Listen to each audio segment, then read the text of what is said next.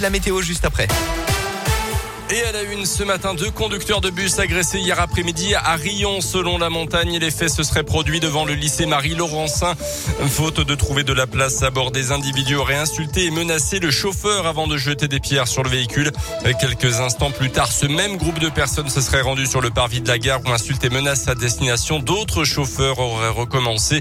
Euh, par solidarité, l'ensemble des conducteurs a exercé son droit de retrait hier soir, mais le service devrait être de retour aujourd'hui. Et puisqu'on parle transport, transports sans surprise, les élus de la ville de Clermont ont voté en faveur de la gratuité du réseau le week-end à partir de début décembre. Les élus du SMTC avaient voté la mesure le 21 octobre dernier. Une expérimentation de deux ans dont le coût est estimé à un peu plus de 2 millions d'euros.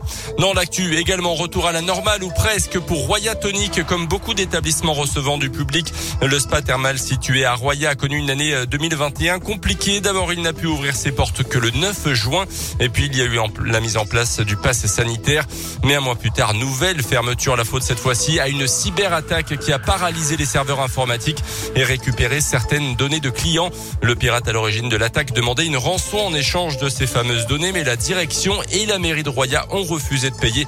Dominique Ferrandon, le directeur de Roya Tonic, a donc dû fermer son établissement pendant plusieurs semaines au début de l'été. On l'écoute. Ça nous a vraiment euh, pénalisé sur le mois de juillet. Quatre semaines qui nous ont coûté 250 euh, 000 euros de chiffre d'affaires. On n'a pas payé. Euh, la rançon était à 30 000. On est descendu à 5 000 à la fin. Donc avec le maire, vraiment, on s'est posé la question de savoir si à 5 000 balles, ça valait pas le coup de payer. Quoi. On a perdu une partie de notre historique, en fait, euh, parce qu'en fait, on a récupéré des données qui avaient deux ans. On a pris les mesures qu'il fallait. On est revenu à des choses extrêmement simples, des trucs de bon sens. On a mis des pare-feux et puis on fait des sauvegardes alternées un jour sur deux. C'est ce qu'on avait mis en place au terme avant. Et puis voilà, puis on espère que ça se reproduira pas. Mais dans toute cette crise, tout le monde me dit que le zéro risque n'existe pas. En moyenne, les espaces bains de Royatonique accueillent 190 000 clients tous les ans. Dans l'actu également, la crise du Covid, le chômage ou encore le nucléaire au programme de l'allocution hier soir d'Emmanuel Macron. Sur le plan sanitaire, le chef de l'État a annoncé l'obligation d'une dose de rappel, d'une troisième dose donc pour les plus de 65 ans euh, pour pouvoir garder le pass sanitaire à partir du 15 décembre. La campagne de rappel sera également ouverte aux 50-64 ans à partir du début du mois de décembre. Euh, le taux d'incidence a grimpé de 40% une semaine dans le pays. Emmanuel Macron qui est aussi revenu sur la réforme des retraites finalement repoussée à 2022 Concernant le chômage, également les allocations de ceux qui ne démontreront pas de recherche active seront suspendues, a annoncé Emmanuel Macron. Enfin, le président a annoncé la construction de nouveaux réacteurs nucléaires pour garantir l'indépendance énergétique du pays.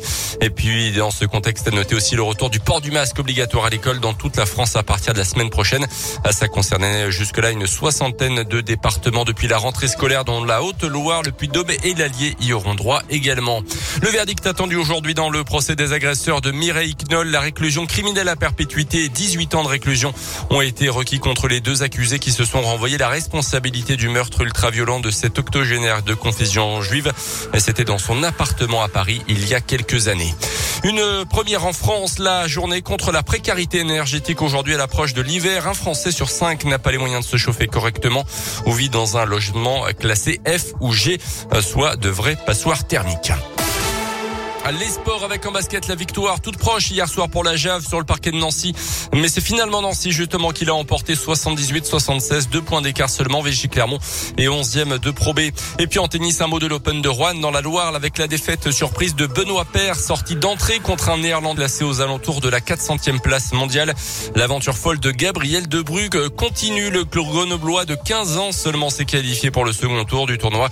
Second tour qui commence aujourd'hui avec Richard Gasquet contre Arthur Un choc donc 100% français.